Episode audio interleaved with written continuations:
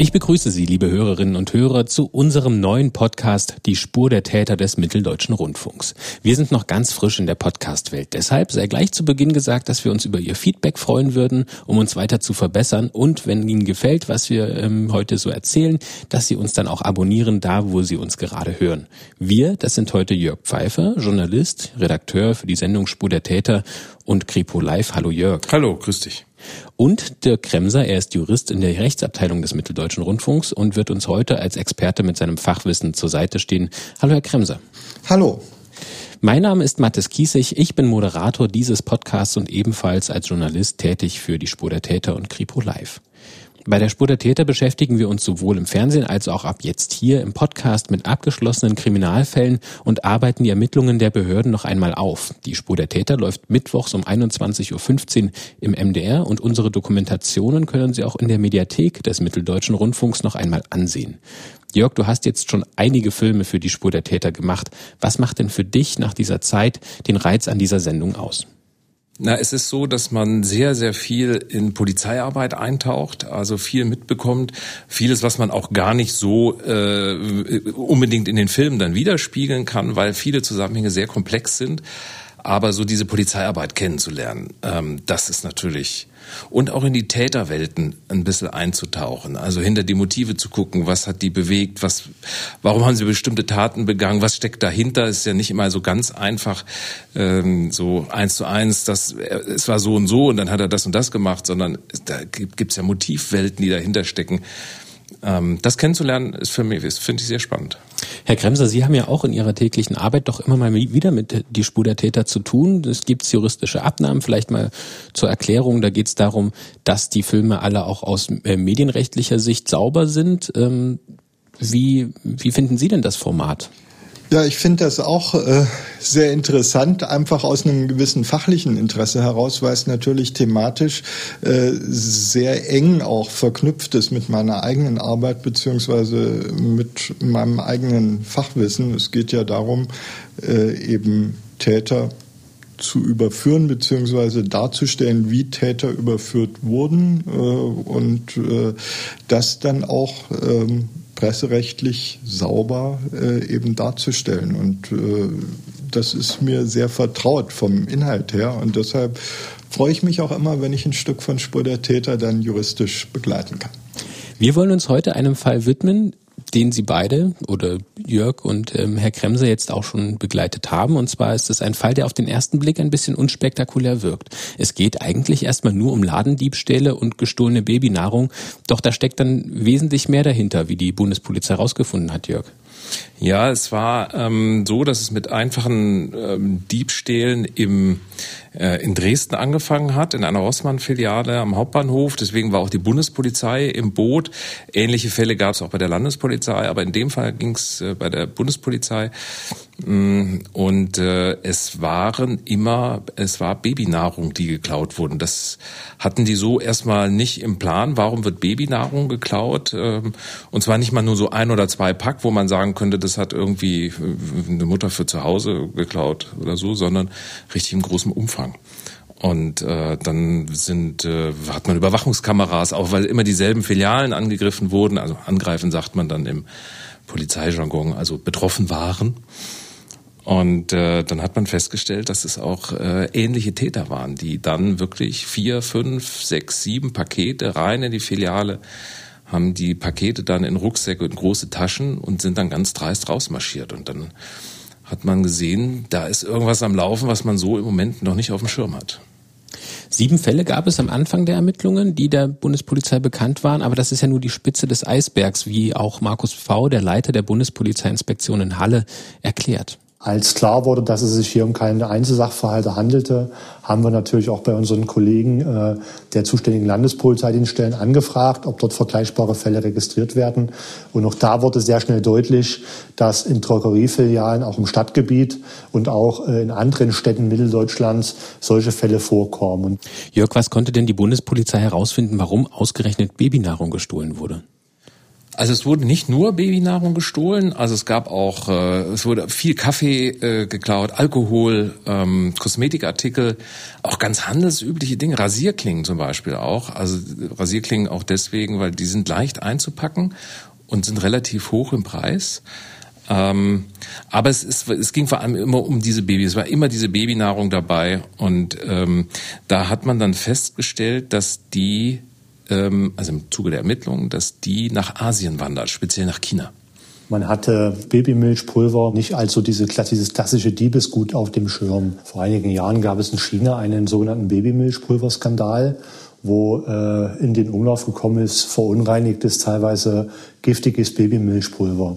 Und infolge dieses Skandals haben äh, die dortige Bevölkerung sehr stark das Vertrauen in einheimische Babymilchprodukte verloren und äh, dieser Vertrauensverlust führte dazu, dass der internationale Markt für Babymilchpulver, insbesondere aus Deutschland, äh, was da noch ein entsprechendes Qualitätslabel genießt, äh, sehr gestiegen ist.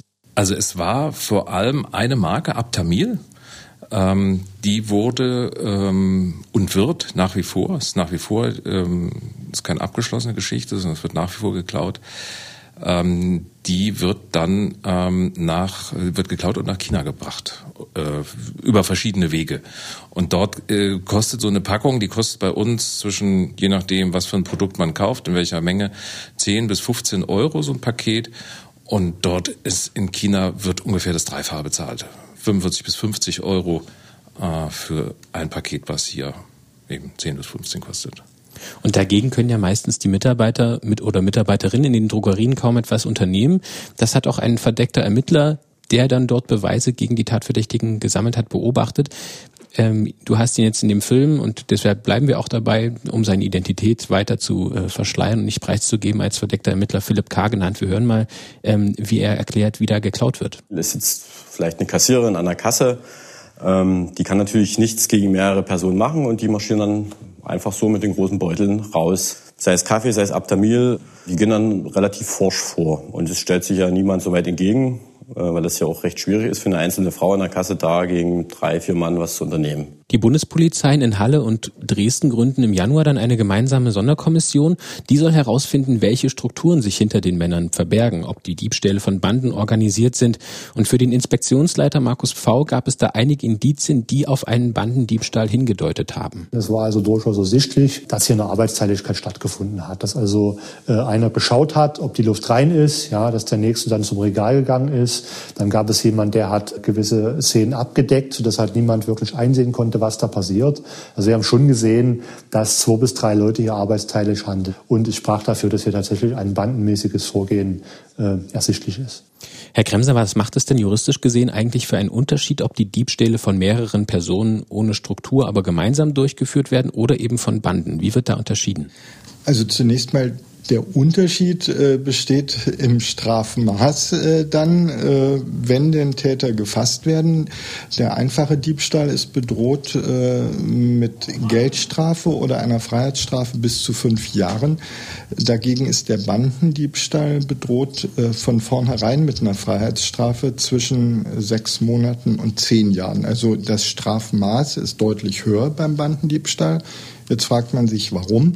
Das hängt einfach damit zusammen, äh, dass ähm, sozusagen die kriminelle Energie, die einem Bandendiebstahl zugrunde liegt, viel größer ist. Denn äh, das setzt voraus, dass sich mehrere Leute äh, von vornherein zusammentun, um mehrere Straftaten zu begehen. Das heißt, da wird eine Struktur entwickelt und da ist von vornherein der Plan da, ähm, dann aufgrund dieser Struktur ähm, eine Vielzahl von Straftaten zu begehen, während äh, der gemeinschaftliche Diebstahl äh, durchaus auch einfach äh, getreu dem Motto Gelegenheit macht Diebe erfolgen kann. Das heißt, zwei Menschen sind zusammen unterwegs, erkennen eine Gelegenheit und nutzen die aus, um gemeinsam einen Diebstahl zu begehen. Und da ist der kriminelle Antrieb, der dahinter steckt, unter Umständen viel geringer.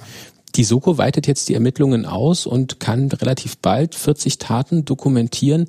Jörg, wie ist denn die Soko dabei genau vorgegangen und was konnten Sie da noch feststellen? Na, Sie sind ähm, mit zivilen Ermittlern eine relativ große äh, Ermittlungseinheit, die dann unterwegs war und die sind denen dann gefolgt. Also die konnten, ähm, äh, die Beamten konnten herausfinden, wo die sich treffen, also wo die ihre Touren starten. Das sind meist Wohnungen gewesen von einem der Täter äh, oder eine Wohnung, da wo der eben zu Hause war. Und dann haben die sich, die anderen haben sich getroffen, dann sind sie losgezogen, ähm, meist zehn bis manchmal sogar bis zu 20 äh, Diebe in verschiedenen, äh, in, in Kleingruppen, also vier Leute, vier bis fünf Leute, die zusammen mit einem Fahrzeug dann los sind.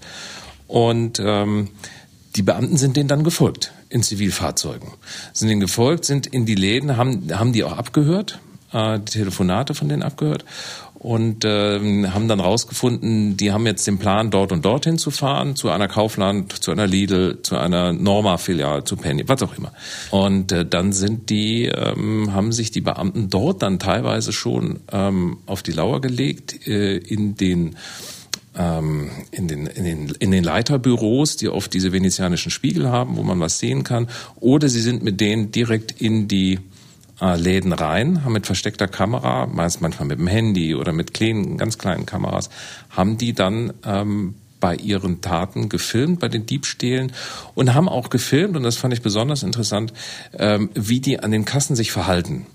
Also wie sie das Material, was sie dann klauen, die Ware durch die Kasse durchbringen. Und das ist schon sehr interessant, dieses, äh, diese Bilder zu sehen, weil da sieht man, wie professionell die vorgehen. Da wird nichts dem Zufall überlassen. Da gibt's einen, es gehen arbeitsteilig vor, einer deckt die anderen ab, einer stellt, der kauft irgendwas Großes, stellt das da vorne hin, hinter ihm sind zwei, die dann vor, quasi vor den Augen oder direkt neben der Kassiererin das Zigarettenregal äh, 20, 30 Packungen rausnehmen. Das versinkt dann in irgendeiner Tasche oder in einem äh, Overall.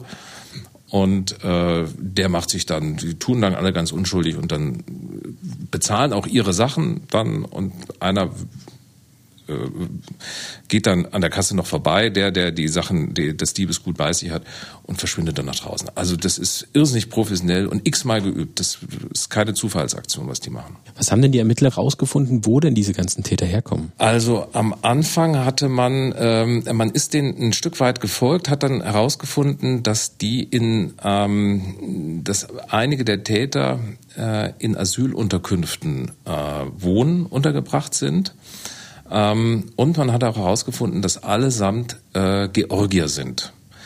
Ähm, also scheint es dort eine, eine Struktur zu geben zwischen, äh, also die wirklich eine rein georgische Struktur zu geben. Nun muss man wissen, dass Georgien am Anfang ein nicht sicheres Herkunftsland war. Das heißt, äh, Georgier konnten äh, am, an, in dem, also wir reden hier von, was nicht, 2014, 2015, ähm, konnten die hier, äh, gab es die Möglichkeit, hier Asyl zu beantragen.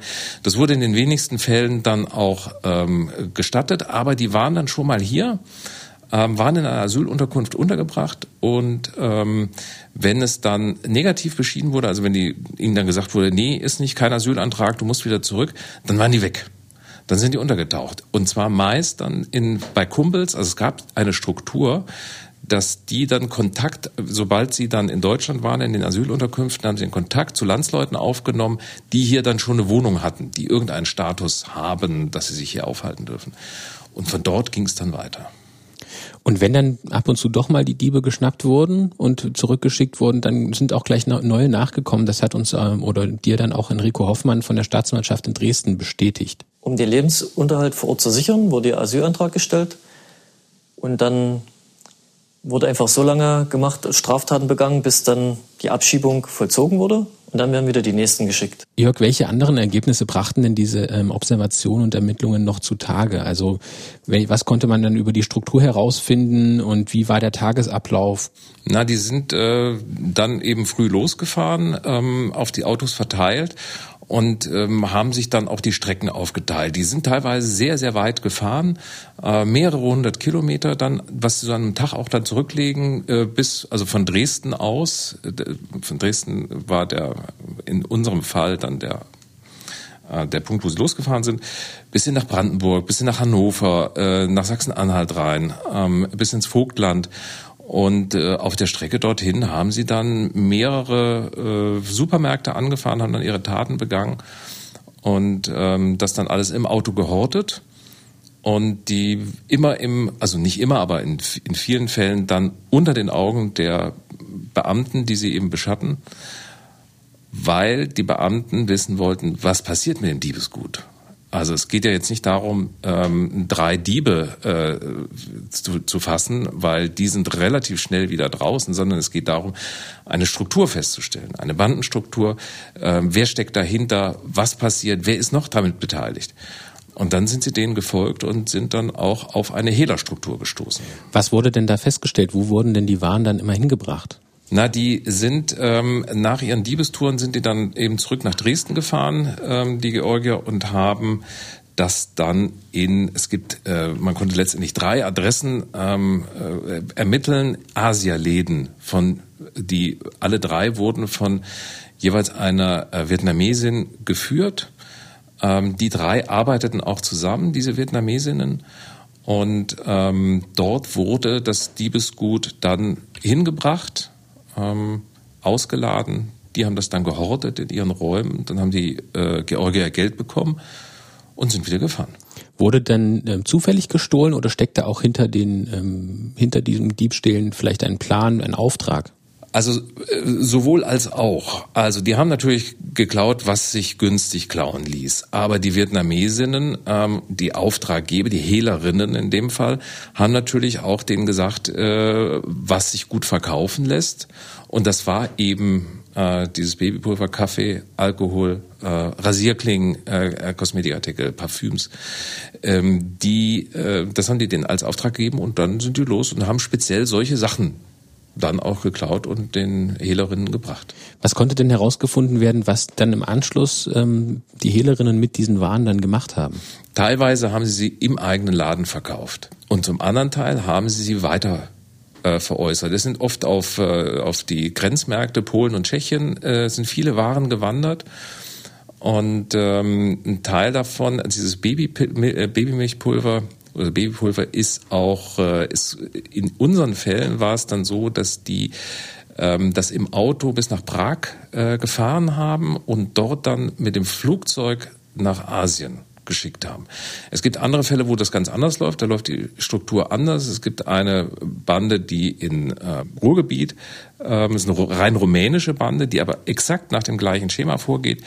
In dem Fall war es so, die haben das dann äh, Richtung äh, in die Niederlande gebracht und dort mit äh, Schiffen Richtung Asien gebracht. Also die Wege sind unterschiedlich. In unserem Fall ist es äh, per Flugzeug von Prag aus passiert. Die Ermittler haben ja dann auch die ähm, Asylunterkünfte der Georgier so ein bisschen kontrolliert, haben dort nachgefragt, ob die Leute bekannt sind. Und ähm, was wurde denn bei den Durchsuchungen dieser Asylunterkünfte speziell festgestellt? Also erstmal sind die immer unter sich geblieben. Sie hatten wenig Kontakt zu den anderen Asylbewerbern. Ähm, dazu muss man auch wissen, die haben diese, diese georgischen Banden äh, nutzen nicht, also die nutzen diese ähm, Strukturen, diese Asylbewerbungsstrukturen für ihr kriminelles Tun. Also es gibt nicht die Asyl, also diese, diese Asylstruktur und äh, die kreiert ein, ein kriminelle, eine kriminelle Handlung, sondern diese Täter nutzen das so, wie sie es brauchen. Würde es jetzt hier die ähm, diese äh, Asylunterkünfte nicht geben, würden die sich, das würden die irgendwie anders organisieren.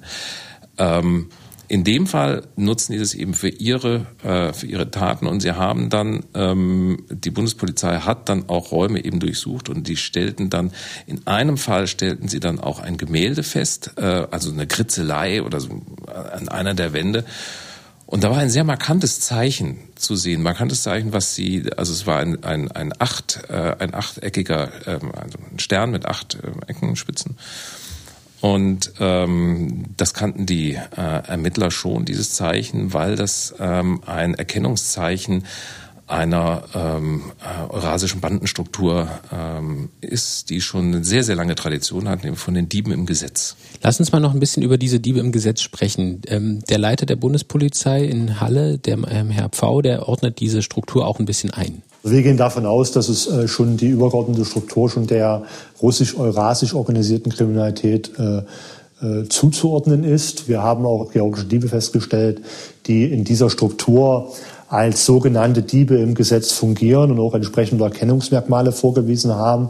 Und schon allein diese Faktoren und das, was wir auch im Umfeld noch ermitteln konnten, spricht dafür, dass es da eine steuernde Hand gibt. In welchem Gesetz sind denn diese Diebe eigentlich? Vermutlich nicht im staatlichen Gesetz. Nein, es ist ihr eigenes Gesetz. Also die gibt es schon sehr lange, diese Diebe im Gesetz, die gibt es eigentlich schon seit der Zarenzeit. Ähm, entwickelt haben die sich aber dann in den, eigentlich in den Gulags dann äh, einige, einige Jahrzehnte später. Ähm, die waren in das äh, zu dem Zeitpunkt war in diesen in diesen Strafgefangenenlager waren äh, Diebe und Verbrecher diejenigen, die in der Hierarchie am, am höchsten standen. Und äh, die entwickelten dann eine Gemeinschaftskultur mit einem eigenen Kodex auch oder mit einem, einem Kodex. Und ähm, dieses Gesetz, das sie für sich selbst entwickelt haben, ähm, das besagt, äh, dürfen keine Familien gründen, keine Zusammenarbeit mit irgendwelchen Behörden, keine Aussagen gegenüber der Polizei, ähm, es gab noch ein paar andere. Es gab so Sozialfonds, die die sogar eingerichtet haben, um äh, Mitglieder zu unterstützen. Und ähm, das war ihr eigenes Gesetz, was sie aufgestellt haben. Es war quasi eine Art ja, Parallelwelt, die in der die immer noch, es gibt's ja heute noch, äh, lebten. Und das ist ihr Gesetz. Das sind die Diebe in ihrem eigenen Gesetz. Diebe im Gesetz, so heißt es. Und wie sind diese Diebe im Gesetz denn ähm, nach außen hin zu erkennen? Eigentlich gar nicht. Ähm, es gibt Tätowierungen. Ähm, es gibt eben diesen achtzackigen äh, Stern, ähm, der so ein Hinweis darauf ist. Und es gibt äh, eine, ähm, eine, eine, eine Schlange, die sich um ein Dolch windet. Ähm, daran kann man sie erkennen. Die haben sie dann auf dem Körper, wenn sie dann mal festgestellt werden und fotografiert werden äh, von, von, von Ermittlern oder bei der Polizei, dann würde man es erkennen. Ansonsten sind es eben die, die die Bandenstrukturen anleiten. Ob das nun regional ist, ob sie kleinere ähm, äh, Gruppierungen leiten oder eine größere Organisation. Ähm, beides ist möglich.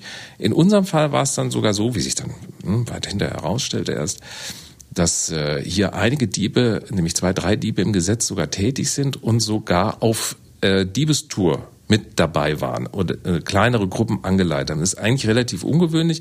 Meistens die Diebe im Gesetz ähm, relativ weit oben in der Hierarchie und äh, machen sich selber manchmal die Finger auch gar nicht mehr schmutzig, jedenfalls nicht beim Ladendiebstahl. Was man sich vielleicht auch ein bisschen fragen kann, wir haben jetzt schon viel darüber gesprochen, dass die ähm, Ermittler die Taten gefilmt haben, die ähm, observiert haben.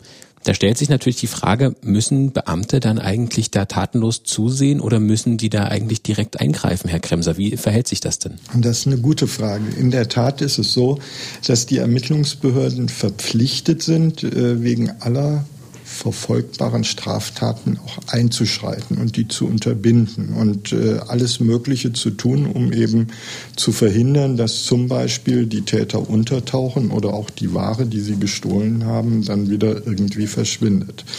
Aber ähm, das nennt man das Legalitätsprinzip, also die Verpflichtung zu, zum Handeln an der Stelle. Aber da gibt es Ausnahmen, nämlich dann, wenn ähm, ein Beobachten erstmal erforderlich ist, um dann schwerwiegendere Straftaten aufklären zu können. Und äh, beim Bandendiebstahl ist das so ein durchaus typisches Beispiel, das wir da haben, denn wir haben das schon mehrfach angesprochen jetzt heute. Ähm, beim Bandendiebstahl geht es darum, die Strukturen einer solchen Bande auch offen zu legen. Die Ermittlungsbehörden müssen ja dann, wenn es hinterher zu einer Anklage kommt, belegen können, dass da tatsächlich eine Bandenstruktur besteht. Und aus einem einmaligen Diebstahl heraus äh, kann man solche Strukturen natürlich nur sehr schwer nachweisen. Und deshalb ähm, ist es an der Stelle auch äh, dann gerechtfertigt, mal nicht direkt einzuschreiten, sondern ähm, dann letztlich zu schauen, was beobachten wir immer wieder? Gibt es Täter, die immer wieder vorkommen? Gibt es bestimmte Prinzipien, die wir offenlegen können? Und äh, dazu muss man sich eben dann auch äh, mitunter mehrfach solche Diebstähle ansehen und die erstmal geschehen lassen. Irgendwann hatte man dann aber die Struktur. Das heißt, man hat die doch eine ganze Weile verfolgt. Man hat die auch mit GPS-Sendern teilweise überwacht. Ähm, es gab diese Telefonmitschnitte, von denen du gesprochen hast. Da können wir vielleicht auch mal kurz reinhören. Die hat ihr auch von der Bundespolizei zur Verfügung gestellt bekommen. Tier.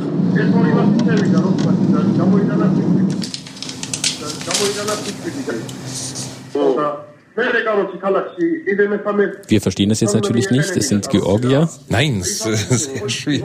Es muss auch immer ein Übersetzer dabei sein. Also die Polizisten verstehen es ja auch nicht. Er ist ja kein Georgier unter der Polizei.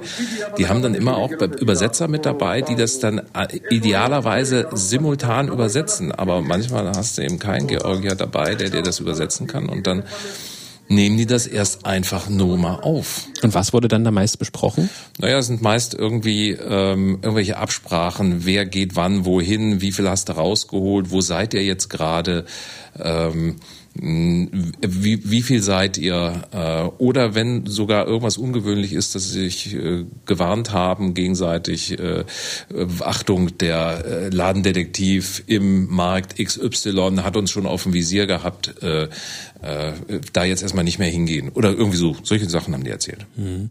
Die ähm, Diebstähle haben ja 2015 begonnen und ähm, die Ermittlungen haben sich dann ins Jahr 2016 erstreckt. Nach einigen Monaten gab es dann eigentlich schon einen sechsstelligen äh, Betrag an Beute, der dann dort letztlich geklaut wurde. Aber diese Summe an Geld, die bekommt ja dieser einfache Dieb nicht. Kann man denn abschätzen, wie viel so ein einfacher Dieb für einen Tag Arbeit, was es letztlich ja für ihn irgendwie ist, dann auch bekommen hat und was er mit dem Geld dann wiederum angestellt hat? Das hatte ich die Ermittler auch gefragt, ähm, weil es mich auch interessiert hat. Die sind ja, das ist ja nur keine einfache Aufgabe gewesen. Die waren von früh bis spät unterwegs und haben dort ähm, diese Diebstähle begangen. Ähm, Sie haben ausgerechnet, dass ein Dieb pro Tag ungefähr um die 100 Euro von dem Geld bekommt, was der, was es als Erlös dann gibt. Also ungefähr 30 Prozent des Warenwertes bekommen Sie bei den Hehlern. Und ähm, dann bleibt schon mal ein bisschen was hängen, aber sie haben auch dann viel Geld in die Heimat geschickt, nach Georgien. Es ist allerdings schwer, da sind die Beamten dann auch gescheitert, äh, daran äh, nachzuschauen oder, oder herauszubekommen, wo genau wandert das Geld hin? Weil das wäre ja dann der nächste Schritt, dort wo das Geld hinwandert, da sitzen die übergeordneten Strukturen. Aber es war jetzt nicht so, dass die irgendwie eine Großstruktur finanziert haben, irgendeinen Hintermann. Sowas nicht. Es ähm, wanderte dann meist, es, das Geld ging nach Georgien, wurde dann an den unterschiedlichsten Stellen von unterschiedlichen Leuten abgeholt. Meist waren es Verwandte, also sie haben eigene Verwandte und äh, damit versorgt. Die haben das Geld abgeholt und so ist die Vermutung, ein Teil davon ist dann in Georgien wieder auf andere Konten weiter überwiesen worden, aber nicht so, dass es dann wirklich nachverfolgbar war. Ist ja dann auch mit den georgischen Behörden. Da muss es ja eine Zusammenarbeit geben, da muss dann irgendwie, das ist alles nicht so einfach und da ist das Geld dann in irgendwelchen Kreisen verschwunden. Man geht auch davon aus, dass übergeordnete Strukturen dadurch finanziert wurden. In einem Fall sind ähm, dann per äh, diese äh, Geldüberweisung, Money Transfer, Western Union, was auch immer, dann dafür in Anspruch. Ein, in einem Fall wurden 12.000 Euro überwiesen. Meist waren es aber nur so dreistellige Beträge. Die Diebe im Gesetz dürfen laut ihrem Kodex ja verschiedene Straftaten begehen, nicht nur Diebstahl, sondern dazu gehören auch Einbrüche, Raubüberfälle, sämtliche Arten von Wirtschaftskriminalität. Und Ende 2016 brechen sie dann in ein Dresdner Zeitungsgeschäft ein und räumen das, zumindest die Tabakwaren dort komplett leer. Also ein Schaden von über 5000 Euro entsteht da. Damit ist dann auch für die Ermittler und die Staatsanwaltschaft ein Punkt erreicht, an dem sie eingreifen müssen.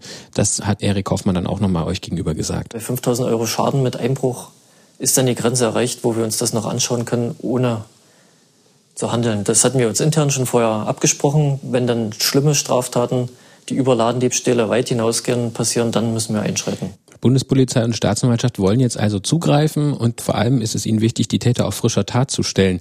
Welche besonderen Umstände gibt es denn dann bei diesem Zugriff? Na, sie dürfen sich nicht gegenseitig warnen.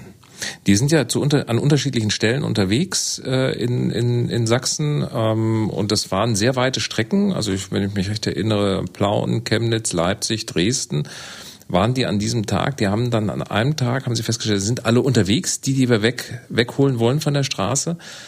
Und sie brauchten dann relativ viele Beamte. Also da hat man auch mal gesehen, wie enorm aufwendig solche Ermittlungen sind, äh, solche Fahndungen, weil sie halt viele Beamten brauchen, die A, sie beobachten, also die Täter beobachten, wann sind die, wann können wir die jetzt wegnehmen, wann können wir die von der Straße holen, wann haben sie Diebesgut im Rucksack. Und dann brauchen sie natürlich auch die Leute, die das machen können. Also die, die, die observieren, sind nicht die, die den Zugriff machen sondern das sind ja dann irgendwie mobile Einsatzkommandos, die dann äh, und die müssen eben dann in Sachsen wir an verschiedenen Stellen und, äh, unterwegs sein und also es ist enorm aufwendig, enorm aufwendig. Ihr habt auch einen äh, Mitschnitt vom Zugriff bekommen, da können wir auch mal kurz reinhören.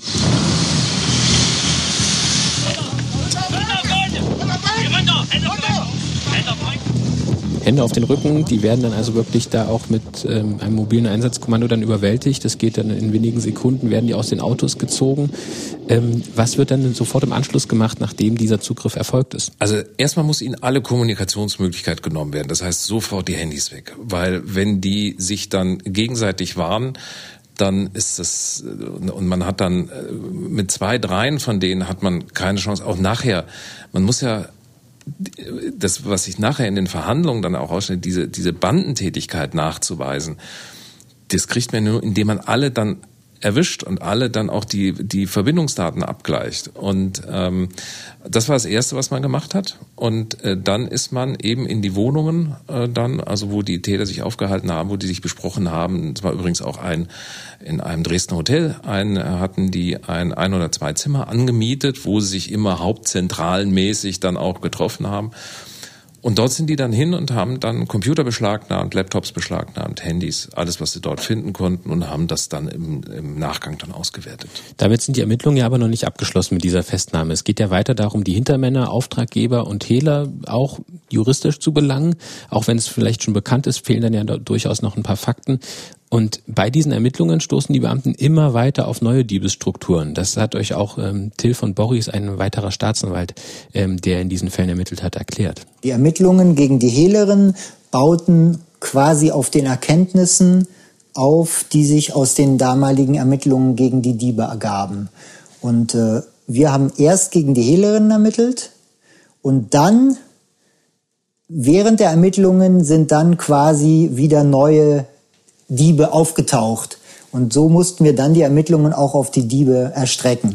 Im Januar 2017 kommt es dann zu einer weiteren Großrazzia in Sachsen. Da sind 700 Beamte im Einsatz, die 32 Objekte untersuchen, 15 Personen festnehmen, darunter auch vier Hehler.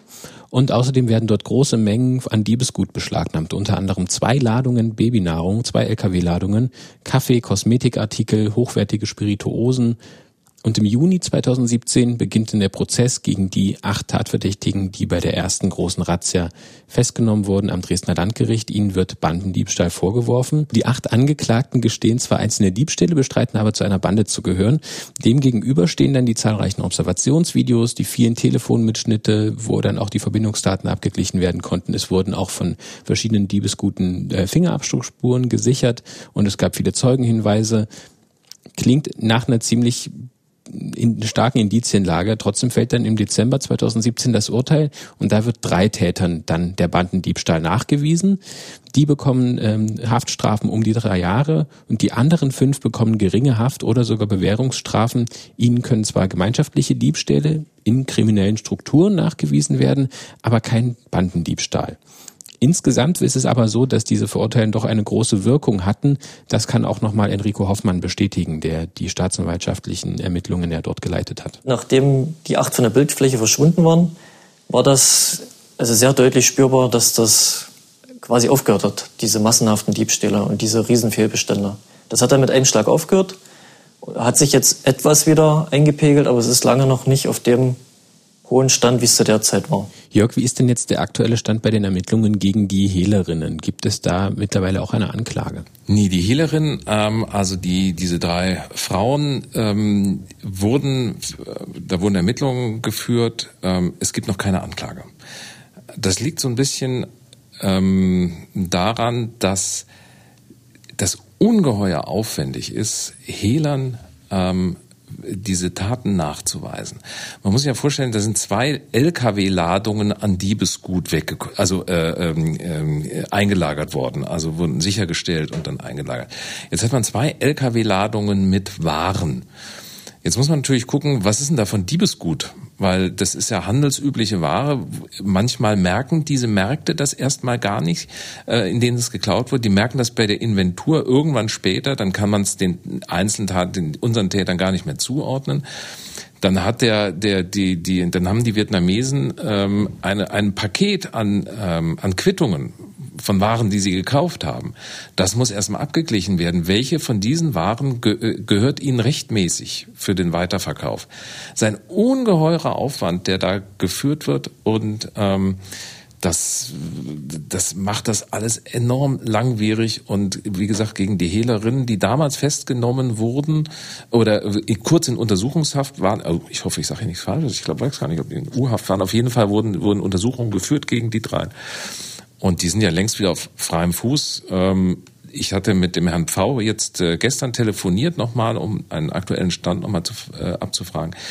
Also die Anklage läuft noch nicht. Es gibt offensichtlich, zumindest bei einer, die werden regelmäßig von der Polizei auch, die stehen in Beobachtung, die drei. Es gibt keine weiteren Taten jetzt von den dreien, zumindest keine ersichtlichen.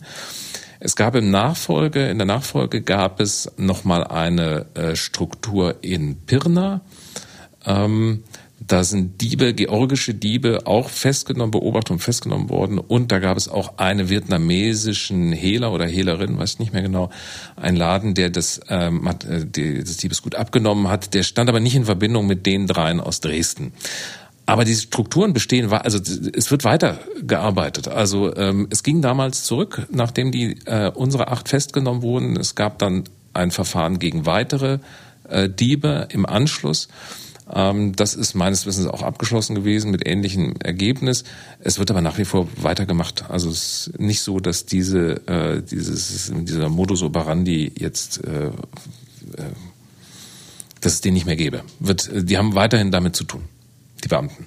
Herr Kremser, als Sie diesen Film auch juristisch abgenommen haben und sich jetzt nochmal damit beschäftigt haben, was war denn für Sie so das Spannendste an diesem Fall? Also mir fallen da drei Dinge ein. Das eine, äh, diese ähm, letztlich äh, globale äh, Auswirkung, die äh, dahinter steht, also die Ursache des äh, Babymilchskandals in China einerseits, die dann dazu führt, dass in Deutschland äh, auf Bahnhöfen in Dresden oder sonst wo äh, Babynahrung geklaut wird. Das fand ich sehr interessant, diese Vernetzung. Dann fand ich sehr interessant, dass offensichtlich also landsmannschaftlich übergreifend sich da dann auch einmal einerseits eine Diebesstruktur herausbildet, nämlich die Georgier, und andererseits als ähm, Abnehmer und Auftraggeber aber Vietnamesen dahinter stehen. Mhm.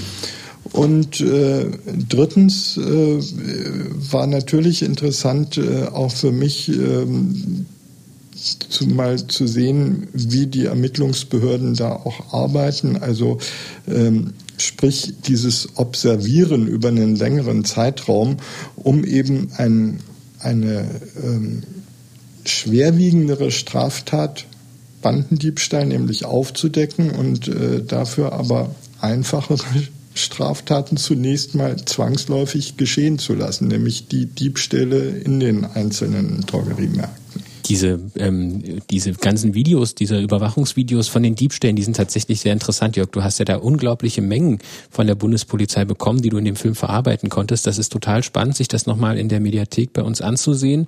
Das ist auch eine große Offenheit gewesen der Bundespolizei in diesem Fall. Also ich hatte mit, ähm, mit der Ermittlungsgruppe, mit der, der Kriminalitätsbekämpfung dort schon, das ist schon der zweite oder dritte Fall, den ich den zu machen äh, äh gemacht habe. Da herrscht ein großes, ein großes Vertrauen äh, uns gegenüber, uns als Redaktion. Und das ist, ähm, das ist über lange Jahre gewachsen.